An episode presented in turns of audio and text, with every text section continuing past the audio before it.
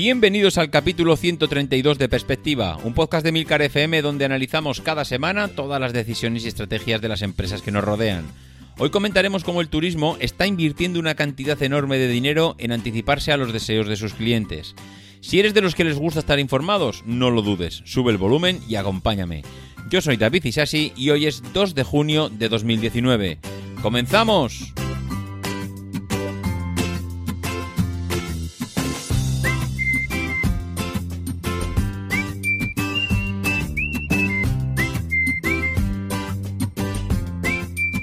Muy buenas a todos, ¿cómo estamos? Bueno, otra semanita más aquí.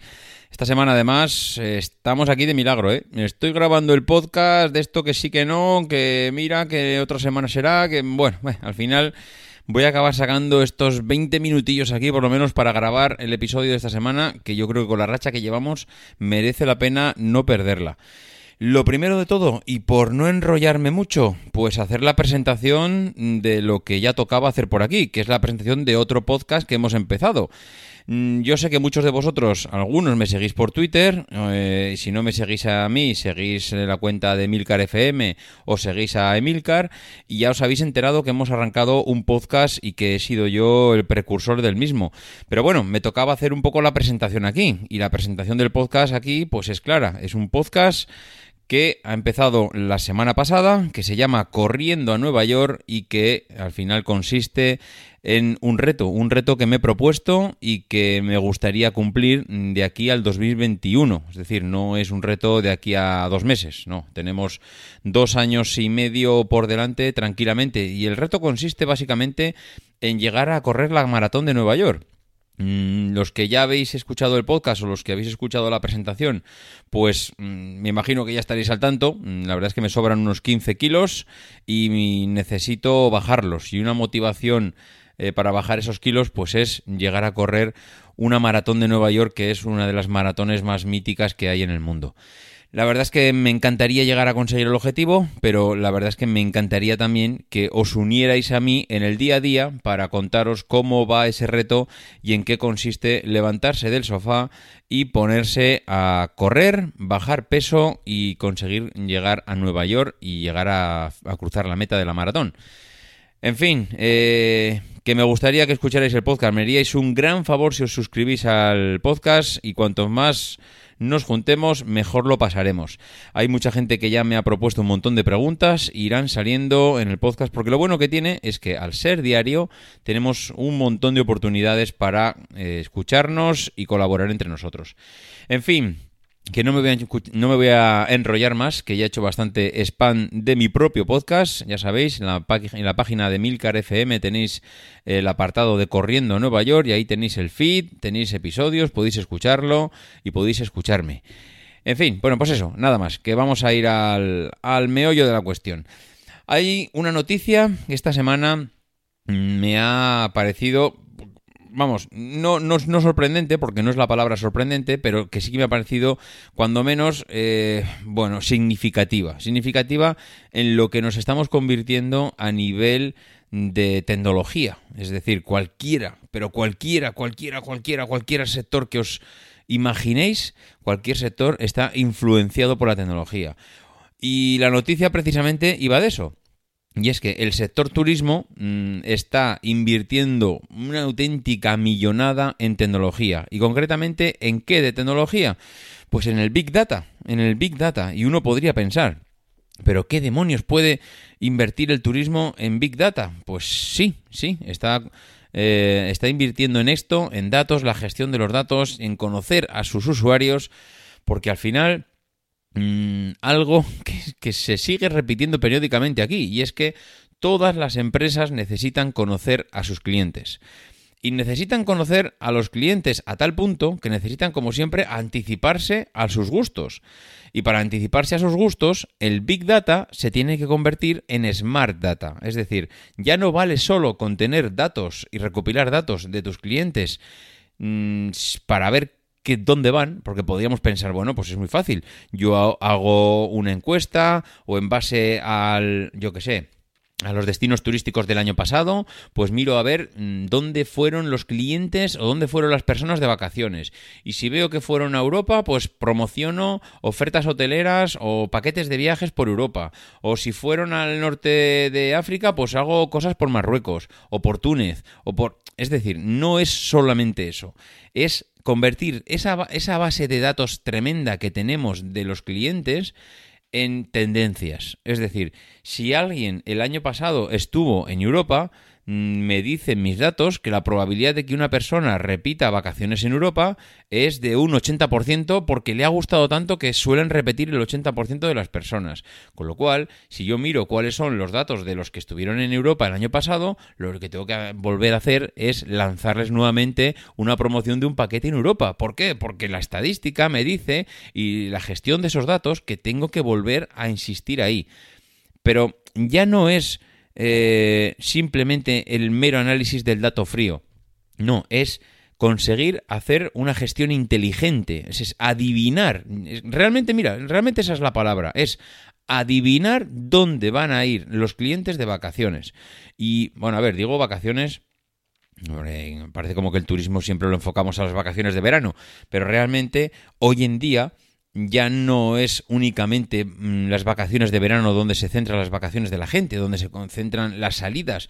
Hoy en día tenemos múltiples fechas a lo largo del año para hacer salidas. En Semana Santa, en agosto, julio también es un mes de vacaciones, septiembre no lo olvidemos que también lo es, las navidades ya no se han convertido en, las, únicamente fiestas familiares y comidas con los abuelos y los tíos y los primos y los cuñados, no, no, ahora mucha gente se reserva gran parte de sus vacaciones para viajar, con lo cual también hay una oferta turística en, las vacaciones al final, cuando no hay periodo vacacional, también nos buscamos nosotros la excusa para irnos de casa rural con los amigos. Es decir, ya no es una única época en la que se concentra el periodo vacacional. Ahora mismo hay una cantidad de momentos a lo largo del año donde la gente puede eh, salir a hacer una escapada, porque unas vacaciones no, no son 15 días.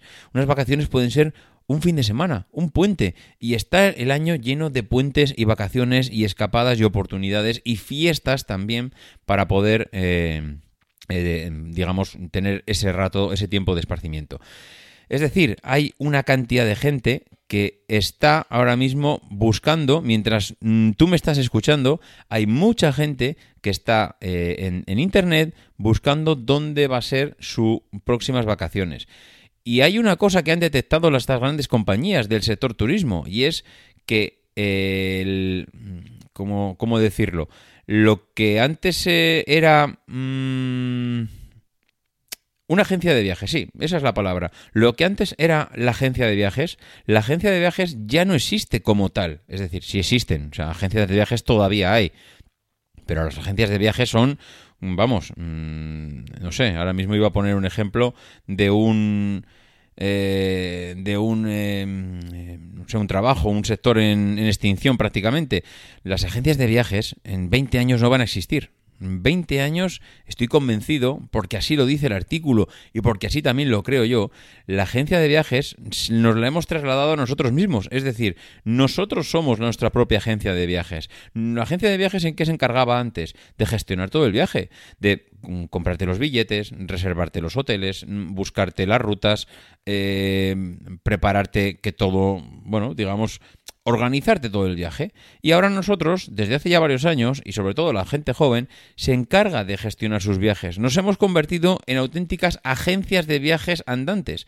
Y desde el sector se han dado cuenta de ello. Y lo único que hacen es ponernos facilidades a través de las páginas web, porque ya habéis visto, las páginas web, las páginas web, ya no sé ni pronunciar, se han convertido en eh, un paquete completo. Tú antes entrabas a Booking y podías reservar un hotel. Ahora entras a Booking y puedes reservar el hotel, puedes reservar el coche, puedes reservar el vuelo, puedes reservar, puedes reservar. Es decir, se convierten en auténticas concentradoras de paquetes de servicios. En fin, me parece súper interesante el concepto de a través de análisis de datos del Big Data convertirlo en Smart Data para saber anticipar dónde va a ir la gente de vacaciones y ofrecer todos esos paquetes turísticos y sobre todo ponérselos de tal manera que nosotros que nos hemos convertido en una auténtica agencia de viajes seamos capaces de organizar nuestro 100% del viaje delante de la pantalla de un ordenador. Otra de las noticias que he visto esta semana es eh, una que titulaba El diario Expansión, Ferrero, dueño de Nutella, compra al fabricante de helados valenciano IFFC.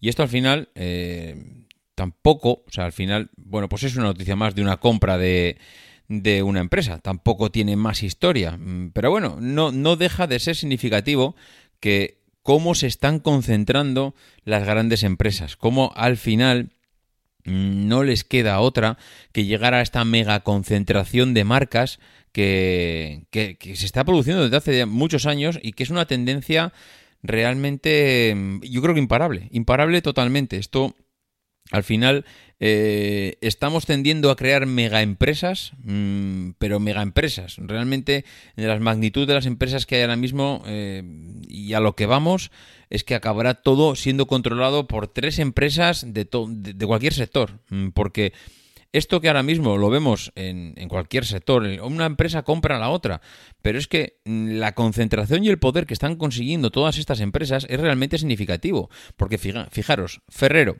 eh, que es un grupo de origen italiano, uno de los mayores productores de chocolate de toda Europa, eh, que compró mm, la antigua Avidesa, que era una fábrica de helados para los que no recordáis, pero Avidesa era una fábrica de helados, bueno, pues eh, la, compró, eh, ya compró esto. Bueno, pues mm, este grupo de origen italiano... Eh, al final, cuando eres dueño de Nutella, fijaros qué marca estamos hablando, cuando eres dueño de Kinder, otro. Cuando eres dueño de Ferrero Rosé, mm, bueno, mm, al final estás hablando de tres patas muy grandes en la industria de la, alimentación, sobre todo de la alimentación del azúcar, porque esto es, vamos, Nutella, Kinder y Ferrero, y Ferrero Rosé, vamos, mm, yo no sé si habrá más dulce y más azúcar en los supermercados que, con que si juntamos estas tres marcas. Bueno, pues, ¿qué más le faltaba?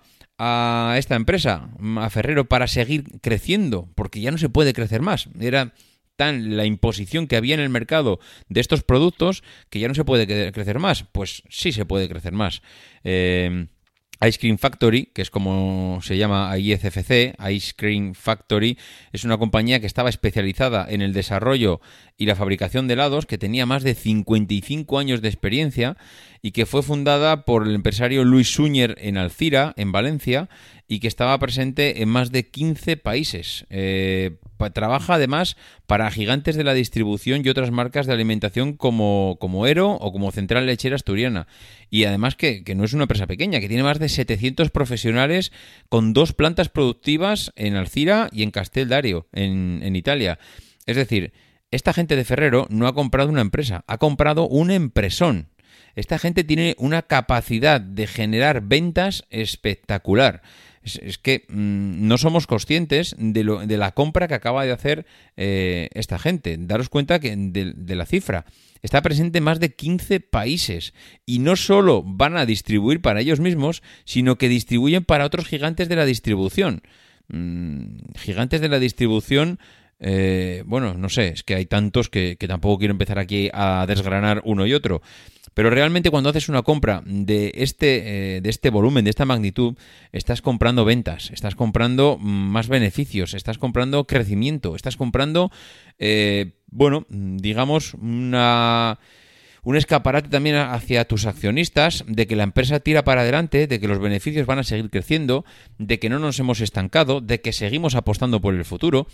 Mm, me parece que al final, eh, llegado a este punto, eh, lo podemos unir, si queréis, con la tercera noticia que teníamos esta semana. Y es que Idia Foods, el fabricante de colacao y de nocilla, entra en la puja para comprar pastas gallo.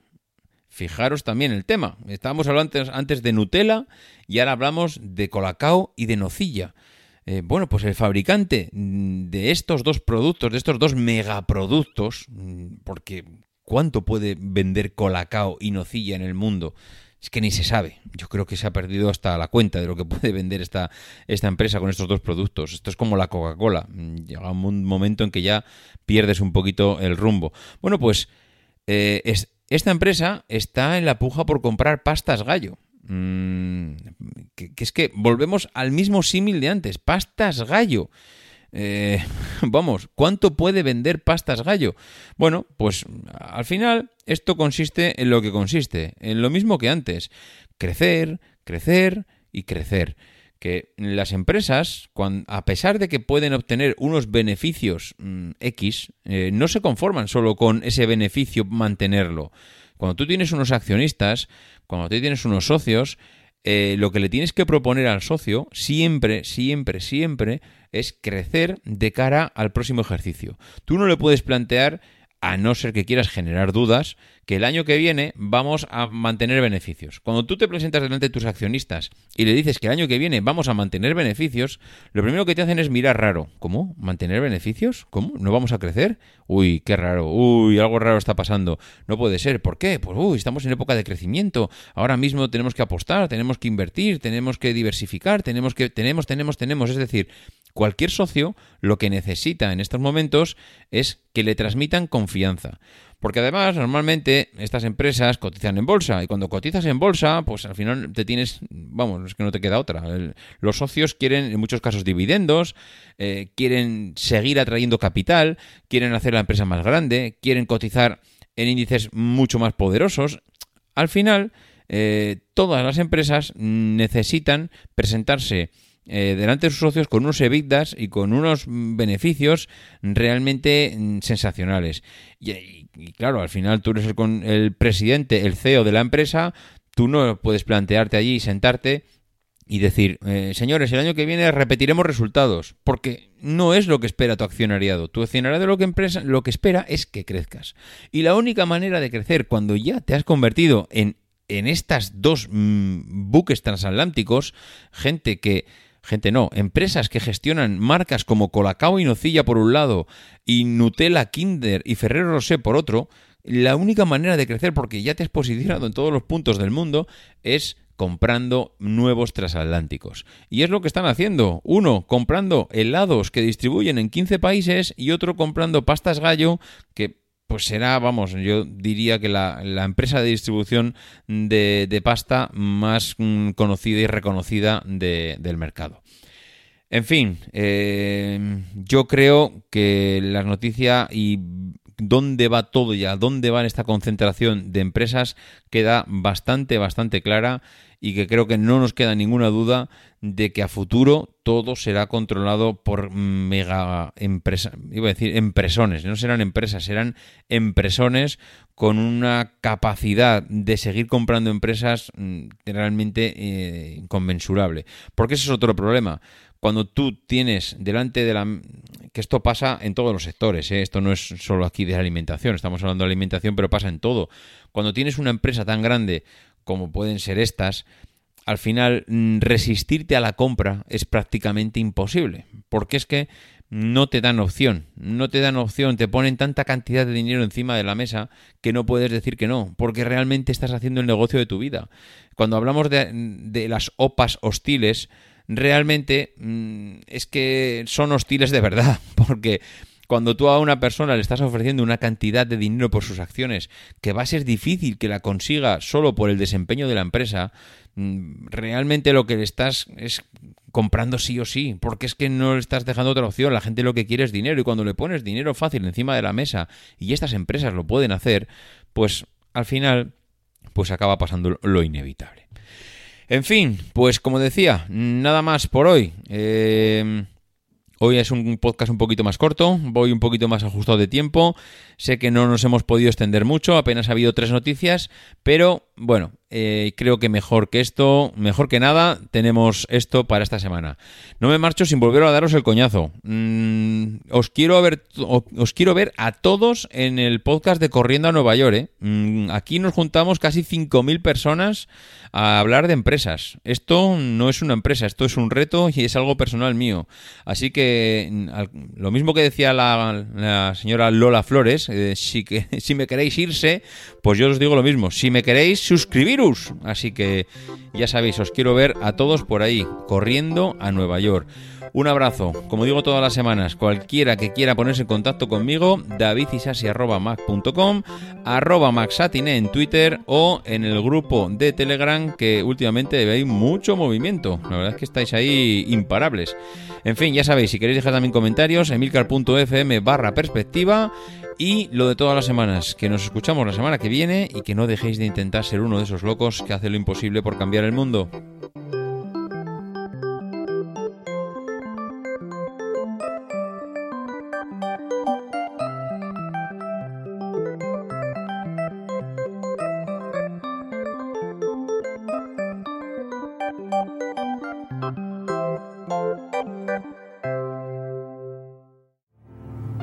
Because the people who are crazy enough to think they can change the world are the ones who do.